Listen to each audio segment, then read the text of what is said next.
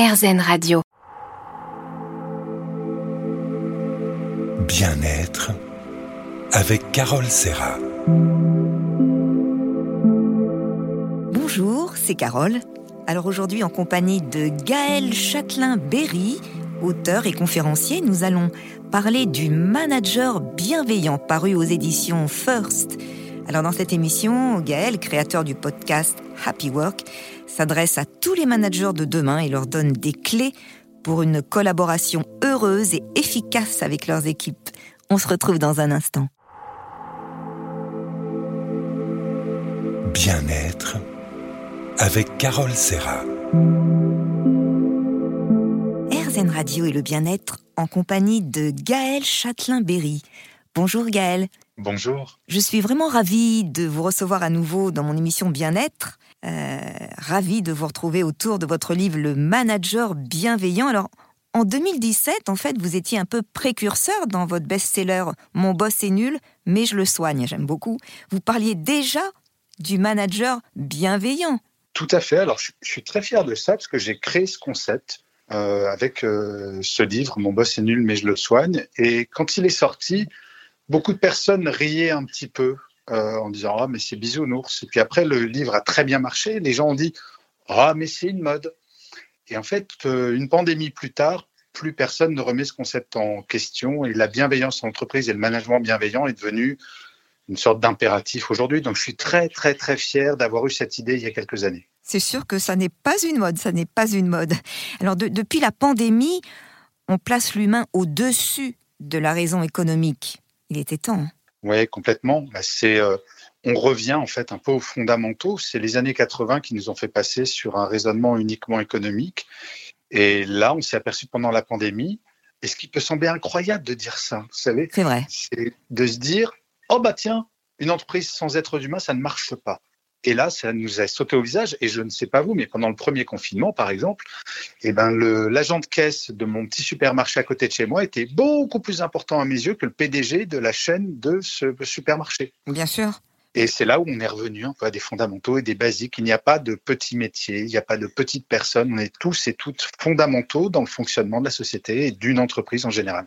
C'est sûr que ce, regard euh, sur les métiers invisibles, euh, enfin qu'on disait invisibles, les postiers, les ingénieurs, les infirmiers, ben maintenant ces gens-là sont, devenus nos héros en fait. Oui, et puis surtout, c'est on, ne les considère plus comme quelque chose de négligeable, on les considère comme des gens importants au sens littéral du terme, alors qu'on a peut-être eu tendance dans nos entreprises à considérer que si on était manager, si on avait un gros poste, on était plus important que la personne à l'accueil ben non, on a tous une importance, sinon ben, l'entreprise ne nous payerait pas un salaire. Exactement. Alors vous parlez beaucoup de la bienveillance.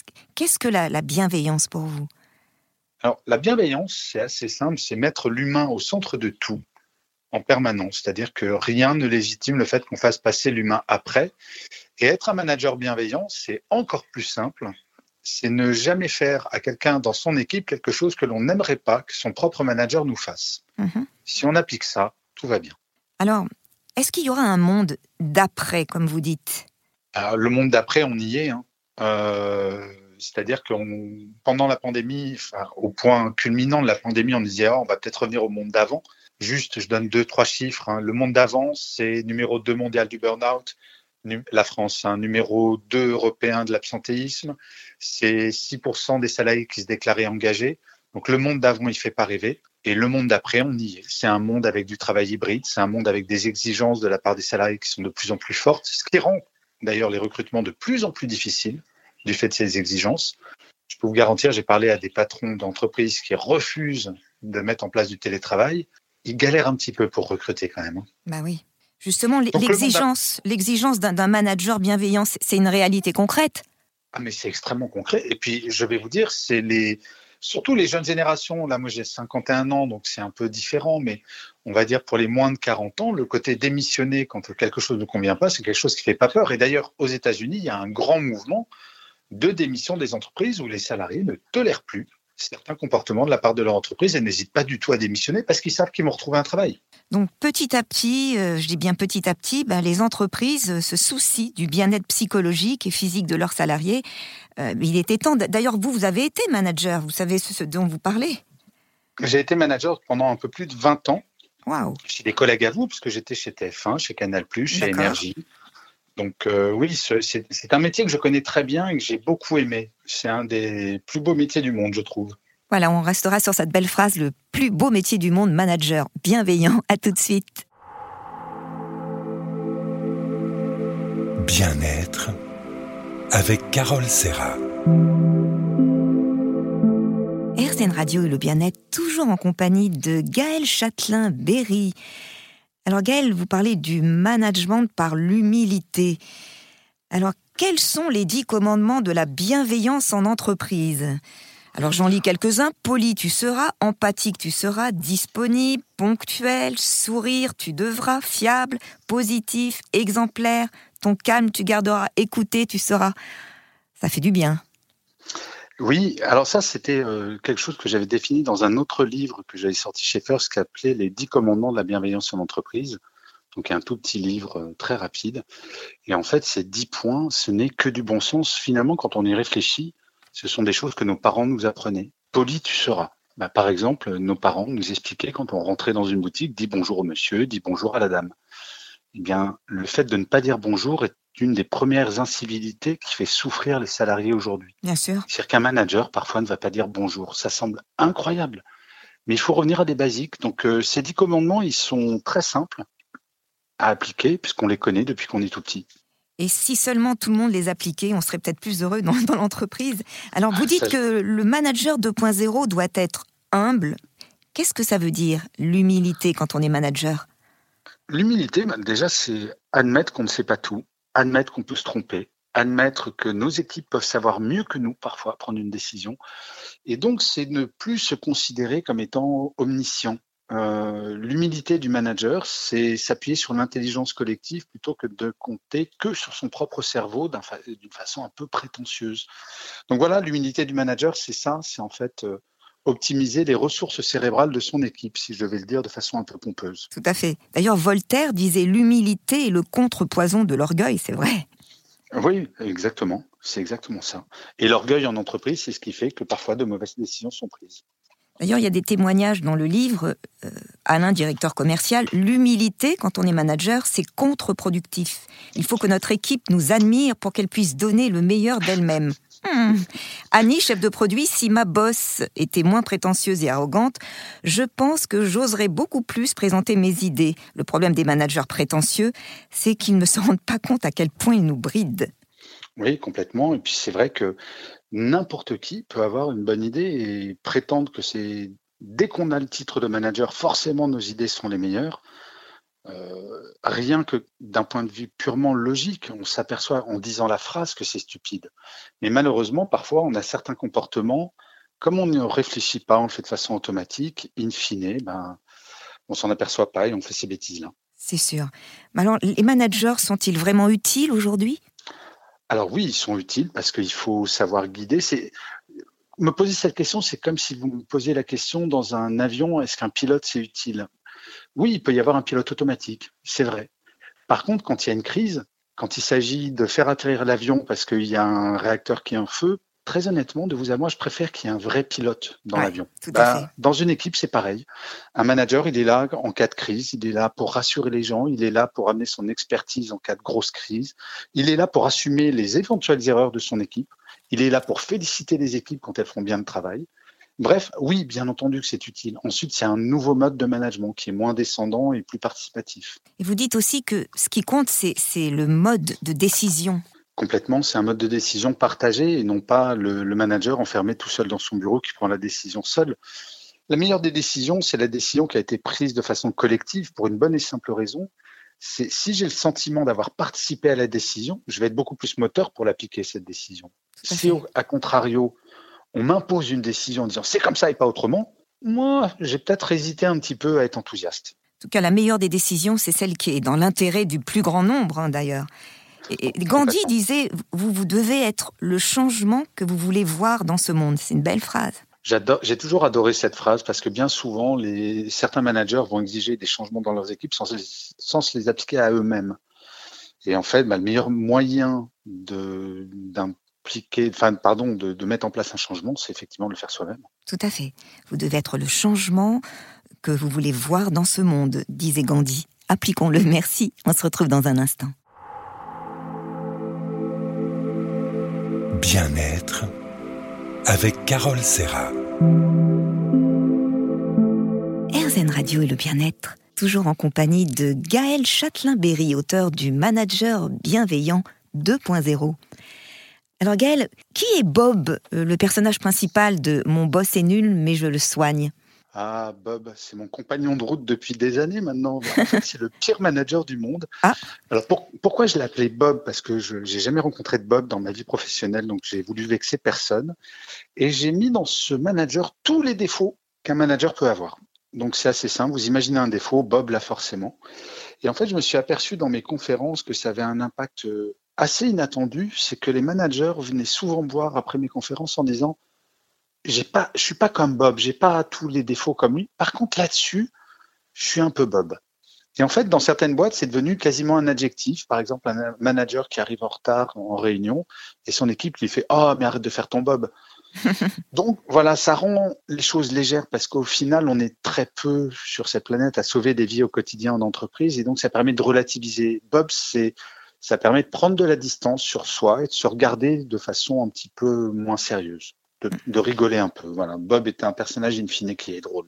Prendre du recul un peu sur soi, ça fait du bien. Et, et vous parlez d'une stratégie que j'aime beaucoup, la stratégie du parapluie. En fait, on, on évite que trop de gouttes de stress ne retombent sur l'équipe. Je, je crois que c'est le premier métier du, du manager, en fait, c'est de faire en sorte que son équipe ne stresse pas. Et je vais reprendre le parallèle avec le pilote d'avion.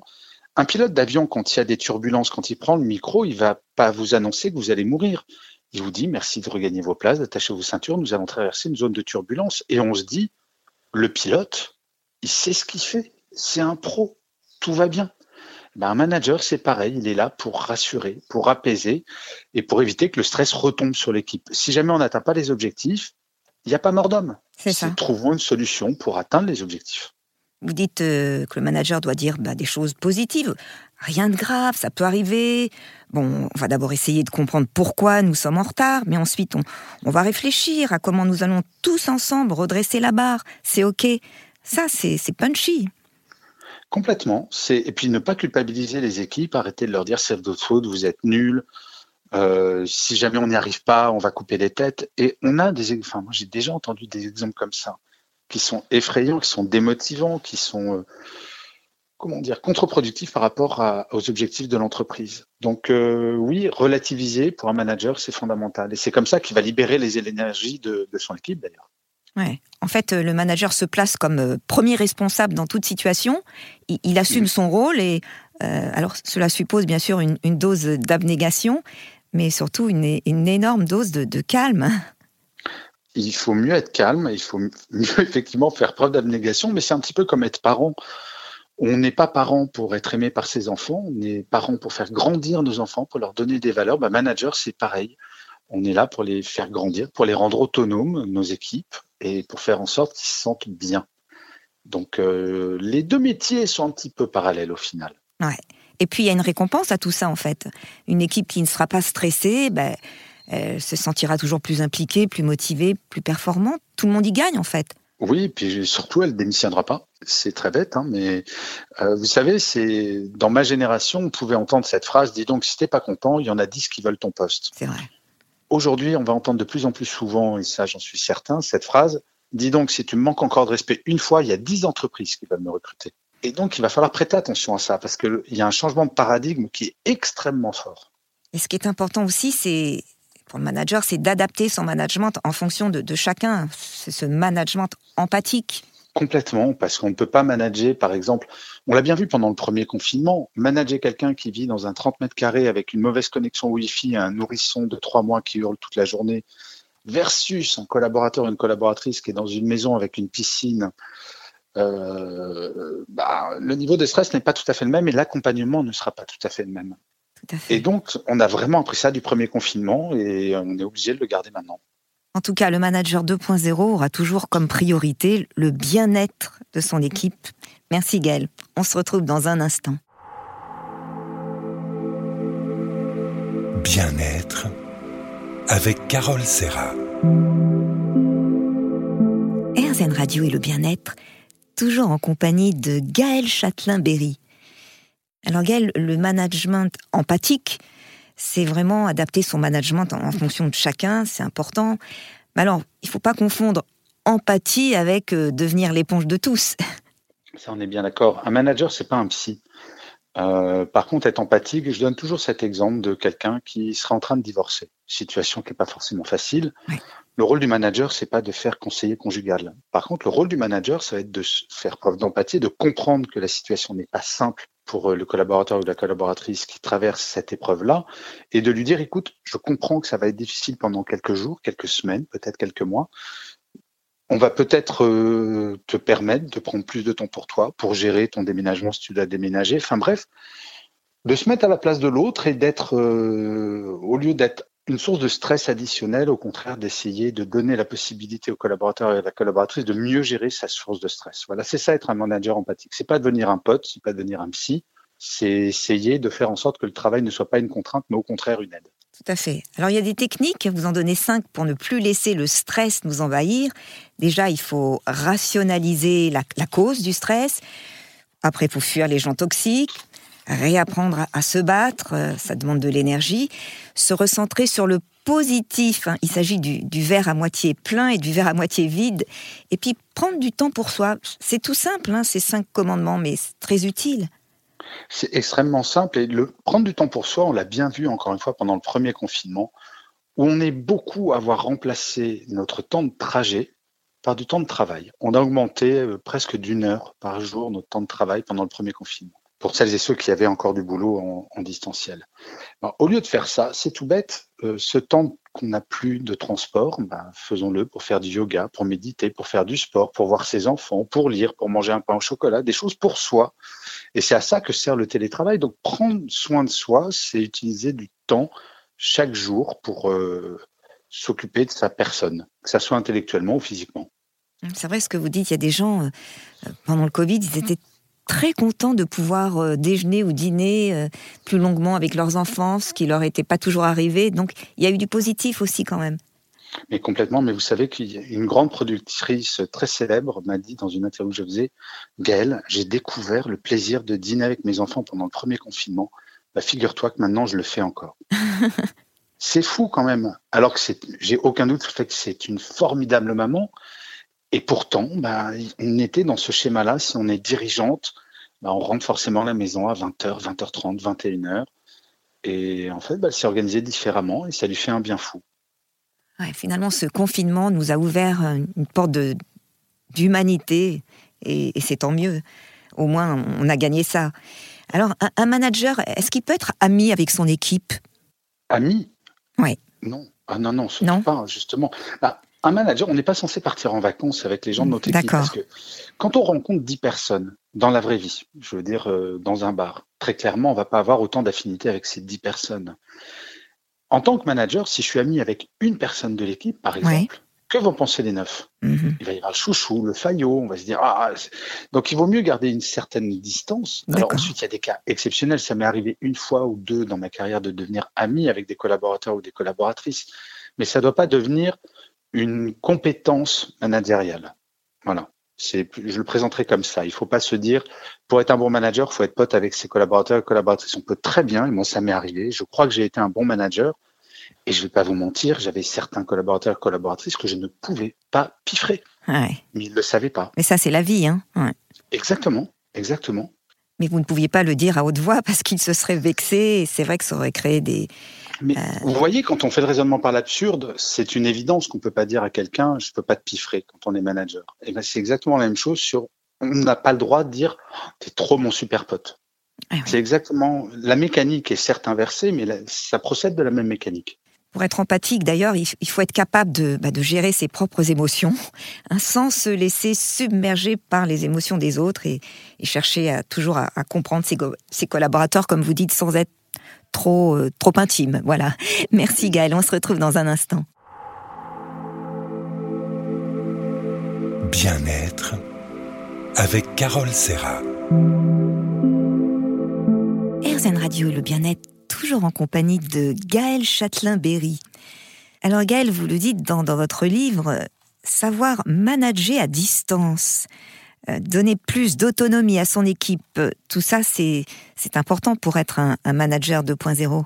L'autonomie, c'est absolument essentiel. À distance, il faut faire confiance à ses équipes. C'est très compliqué de se dire, euh, mais qu'est-ce qui me dit qu'ils sont pas tous en train de regarder Netflix euh, et donc ça se construit. Manager à distance, ça devient littéralement une compétence absolument essentielle pour les managers et probablement euh, qu'il va falloir former beaucoup de managers à faire confiance à leurs équipes. Et la confiance, ça se construit. C'est comme dans la vie personnelle. Encore une fois, la confiance, ça ne se décrète pas. Ça se construit. L'un des meilleurs moyens que je puisse donner pour les managers pour construire cette confiance, c'est de fonctionner par objectif. Si mhm. je dis euh, à Paul, il me faut ce dossier pendant deux jours et qu'il est en télétravail pendant deux jours, je m'en moque totalement de savoir s'il travaille de 8h à 10h, s'il fait un tennis de 10h jusqu'à midi et qu'il reprend le travail à 18h. Peu importe. Si dans deux jours, il me rend ce dossier, ben, je suis sécurisé. Je lui dis, ah bon, ben, il n'a pas fait que regarder Netflix. Il a peut-être regardé Netflix, mais il a fait ce pourquoi il était payé. Il y a encore une fois un changement de paradigme. Avant, on était un peu payé pour faire des heures. Maintenant, on est payé pour faire des tâches. Ben, ça me semble un tout petit peu plus logique. C'est sûr, c'est une question de beaucoup de confiance, comme vous dites. Alors, le télétravail, c'est une option, une ou deux journées par semaine, mais euh, le collectif en présentiel, ça reste quand même euh, indispensable. Mais de toute façon, on l'a bien vu, euh, le distanciel à 100% qu'on a vécu pendant le premier confinement est insupportable. Mais au même titre que le présentiel à 100% est tout autant insupportable. Le télétravail est plébiscité par les salariés et la solution pour les entreprises, et on y arrive petit à petit, ça va être de dire, comme Unilever vient de le faire par exemple, vous vous organisez comme vous voulez. La seule obligation, c'est d'avoir trois jours de présentiel par mois pour les réunions et pour ce genre de choses. Et pour créer du lien, justement. Si vous voulez venir plus, vous pouvez venir plus. Mais par contre, vous devez faire du télétravail. Et en fait, l'avenir, ça va être de donner toutes les options. Et peut-être qu'un jeune va préférer être très en présentiel parce qu'il va avoir besoin de se construire en termes de compétences, en termes d'autonomie, en termes de lien social. Alors que quand on va être euh, jeune avec des enfants, on va plutôt bah, privilégier le distanciel et puis plus tard revenir sur du présentiel. Bref, il va falloir que les entreprises s'adaptent à chaque situation, à chaque salarié et à chaque période de sa vie. Parce que ce qui est vrai quand on a 20 ans n'est pas forcément quand on en a 50 ou 60. Donc c'est ça qui va être fascinant dans les organisations. Alors les DRH s'arrachent les cheveux, mais, euh, mais c'est passionnant. La période est absolument passionnante. En tout cas, vous êtes euh, très optimiste. Et vous avez quelques témoignages intéressants dans le livre Sophie, analyste financière. J'ai découvert le télétravail pendant la pandémie. Je ne pourrais plus m'en passer maintenant. Quand je ne suis pas en télétravail, j'ai deux heures de transport. Alors, côté bien-être, je vois bien que ce, ce que cela veut dire le télétravail. Hein. Et puis un autre, euh, Jacques, le directeur, pour moi, le télétravail, ça ne change rien. Mes équipes ont un chiffre à faire, alors je les ai sous la main ou pas. Euh, aucun changement pour piloter, ce sont les chiffres qui parlent, c'est ce que vous disiez tout à l'heure. Exactement. Et en fait, c'est devenu une évidence. Mais la France, vous savez, Carole était très très en retard sur cette question du télétravail. Ah oui? Et donc finalement, on a rattrapé un retard que nous, avions, que nous avions. Et tant mieux. Et c'est là où, oui, c'est pas que je suis optimiste, j'essaye d'être un observateur à peu près objectif, mais on tire du bon de cette pandémie. Euh, Est-ce qu'on s'en serait passé? Oui, bien évidemment, ça serait insulte faite aux morts que de dire qu'on s'en serait pas passé. Tout à fait. Mais maintenant, il faut regarder le positif qu'on peut en tirer. Et le positif qu'on peut en tirer, c'est très clairement une évolution de notre relation au travail. Avant la pandémie, on avait tendance à adapter nos vies personnelles au travail. Et maintenant, peut-être que le paradigme est en train de changer et que c'est le travail qui doit s'adapter à nos vies personnelles. Ah oui. Vous avez Marie aussi, qui est assistante chef de produit, qui dit au, début j'ai eu du mal avec le télétravail, je dois le dire. Mon manager n'était pas assez présent, et puis je me suis sentie un peu perdue, mais heureusement, petit à petit, on a réussi à bien se caler. Et maintenant, quand je prends mes deux jours de télétravail, j'en profite vraiment pleinement. Mmh. Et oui, bah, parce qu'on s'adapte à une situation, c'est une situation qui est nouvelle et comme tout changement, il faut un temps d'adaptation. Mais euh, j'ai rencontré très peu de personnes qui détestent le télétravail mhm. dans l'absolu. Vraiment, c'est rarissime. Donc, euh, mais ces changements, bah, il a fallu un peu de temps pour qu'ils se mettent en place. Tout à fait. Le manager bienveillant sait gérer à distance ses collaborateurs et surtout, il fait confiance à son équipe pour travailler en autonomie. La confiance est remontante. Merci Gaël, on se retrouve dans un instant. Bien-être avec Carole Serra. Radio et le bien-être, toujours en compagnie de Gaël Châtelain-Berry. Alors Gaël, vous dites qu'il faut utiliser les émotions de façon positive, les accepter, ne pas les refouler. C'est une chose, mais en faire quelque chose en est une autre. Alors, les émotions, c'est aussi quelque chose qu'on a découvert pendant, ce, pendant cette pandémie. Euh, on a découvert que nous étions des êtres humains et non pas des robots. Euh, donc effectivement, un, on n'a pas le choix. Nous avons des émotions et il faut les gérer. Alors je précise quelque chose d'important, je crois, dans le livre. Le manager ne doit pas nier les émotions de ses équipes, mais par contre, ne doit en aucun cas partager ses émotions négatives avec ses équipes. Mhm. C'est toujours l'exemple du pilote d'avion. J'ai pas envie qu'un pilote d'avion me dise au micro, on va tous crever parce qu'il y a des turbulences. Ces émotions-là ne m'intéressent pas et je veux surtout pas les connaître parce que ça va m'angoisser. Par contre, si je suis inquiet parce que j'entends un bruit, ben, j'ai envie que le pilote y prête attention, ou l'hôtesse, ou le steward, parce que mon émotion est importante, parce que je suis un être humain et je dois être assuré. Donc les émotions, c'est finalement admettre qu'on est humain, donc c'est une forme de retour à la normale, comme on dit. Tout à fait. Et pour, pour, pour s'aider à mieux gérer nos, nos propres émotions, vous, vous nous apprenez l'art de la pause. Alors j'aime beaucoup. Euh, très concrètement, ce que j'appelle faire une pause, c'est se parler à soi-même, essayer de comprendre les causes de l'émotion afin de l'empêcher de déborder, avant de se mettre à, hurler sur le petit dernier ou sur son collègue qui est en retard pour rendre un document, se mettre en mode pause. Ça permet vraiment d'atteindre un point de non-retour. C'est important. Oui, oui, complètement, mais souvent on peut se laisser déborder par nos émotions. Et quand on est débordé par les émotions, c'est un, proverbe arabe que j'aime beaucoup qui dit ce n'est pas dans la tempête qu'il faut lever la grand voile. Bah, c'est exactement ça. Quand on est une tempête d'émotions, il faut savoir s'arrêter avant que cette émotion grossisse dans notre cerveau, prenne toute la place et finalement on va tout peindre en noir.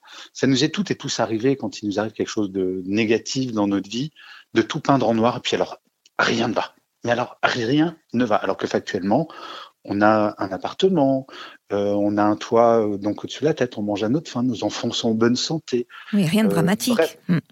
Oui, voilà. Enfin, il y a toujours des points positifs auxquels on peut se raccrocher. Notre cerveau reptilien fait que quand on a une contrariété, on va avoir tendance à minimiser ces aspects positifs.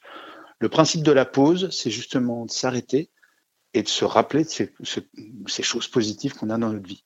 Alors justement, pour se rappeler de ces choses positives et ne plus se laisser euh, débordé par nos émotions, euh, vous donnez des conseils, garder une activité intellectuelle stimulante.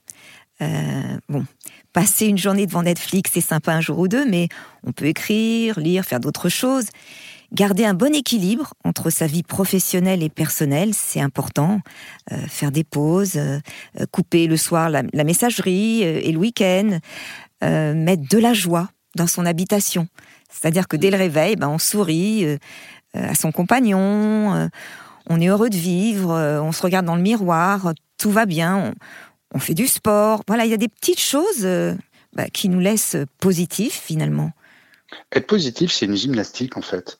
C'est vraiment quelque chose qu'on doit entretenir, qu'on doit faire quotidiennement, alors qu'on peut avoir tendance à, à être négatif très souvent. C'est un peu la solution de facilité. C'est pas facile d'être positif tous les jours, très honnêtement. On dit souvent Ah, Miguel, toi, tu as une nature positive. Mais, mais pas du tout. Mais absolument pas.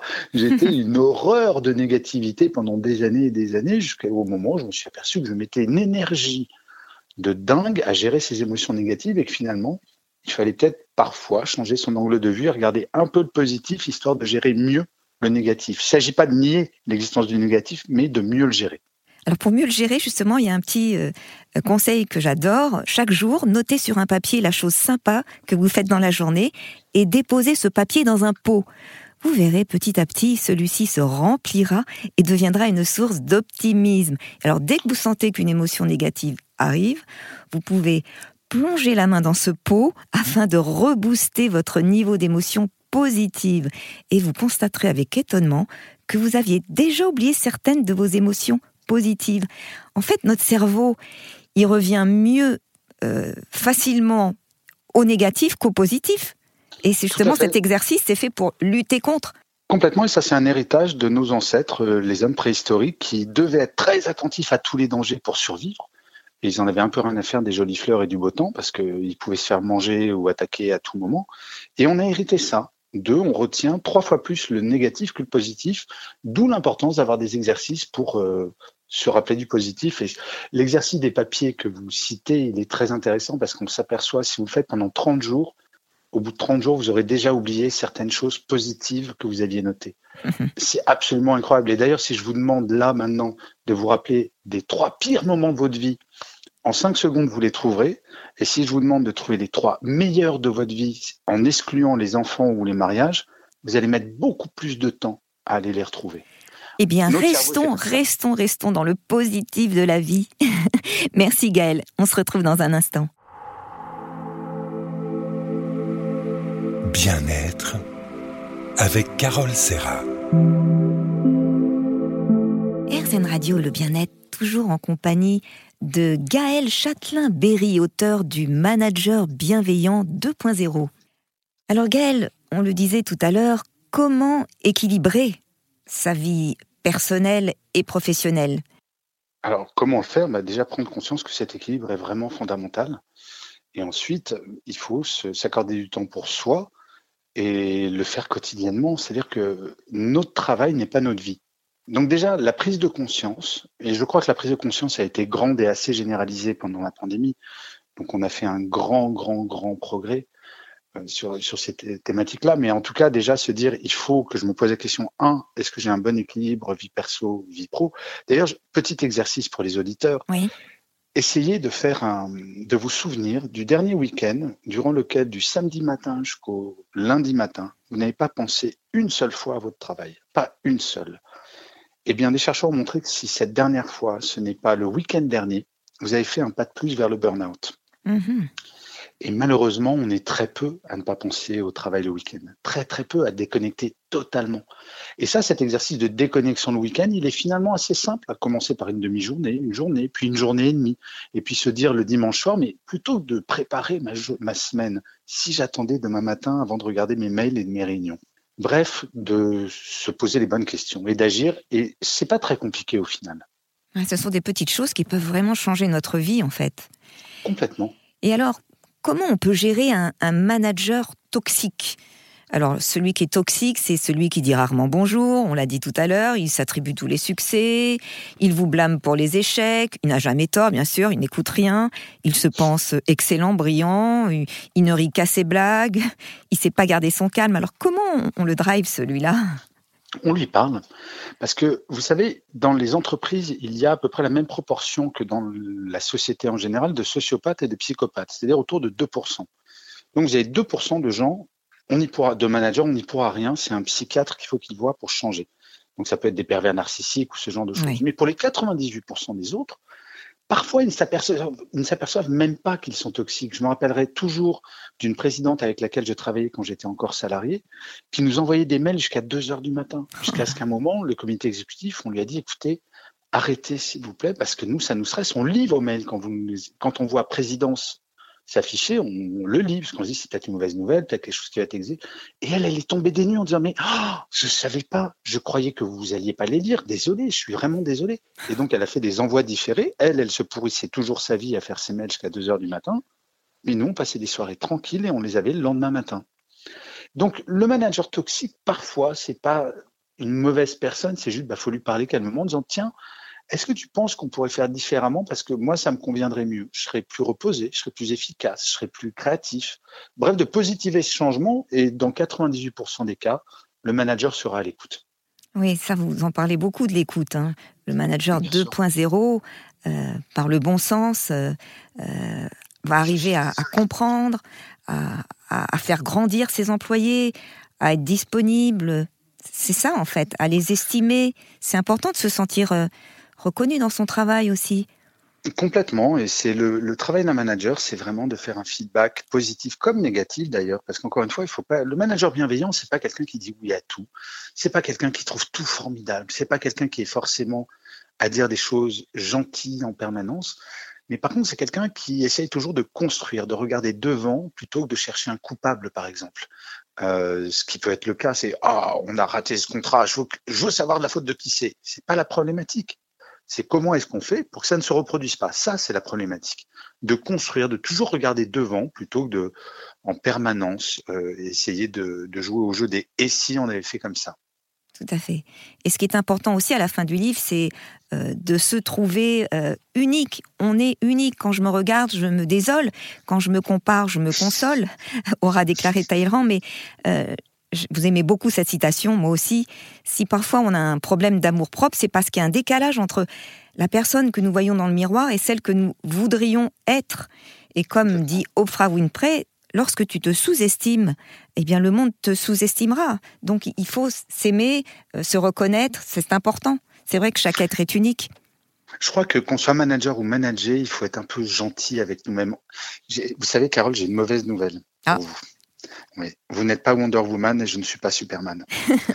Et c'est le vrai de tout le monde. Et malheureusement, il y a des injonctions en entreprise où on a cet objectif, cette pression d'être Superman ou Wonder Woman, de tout savoir, d'être parfait. C'est pas le cas. Et le fait de l'admettre nous permet justement d'assumer nos défauts et non pas pour ne rien faire, mais pour progresser tranquillement, sereinement. Par exemple, le 100 mètres, je pense que j'arriverai jamais à le courir en moins de 10 secondes, quels que soient mes efforts. Et pour autant, bah, je cours tous les matins tranquillement à mon rythme et je cours donc voilà, c'est d'admettre ses défauts, de, le faire avec et de se dire, bah, je suis comme ça, c'est déjà pas mal. C'est déjà beaucoup. En tout cas, Gaël, vous pouvez être, fier de vous. Hein. ce livre est vraiment magnifique. Le manager bienveillant 2.0. Et si vous appliquez euh, tout ce que nous avons exposé dans cette émission, vous qui nous écoutez, eh bien, votre équipe vous en sera très reconnaissante. À très bientôt, Gaël.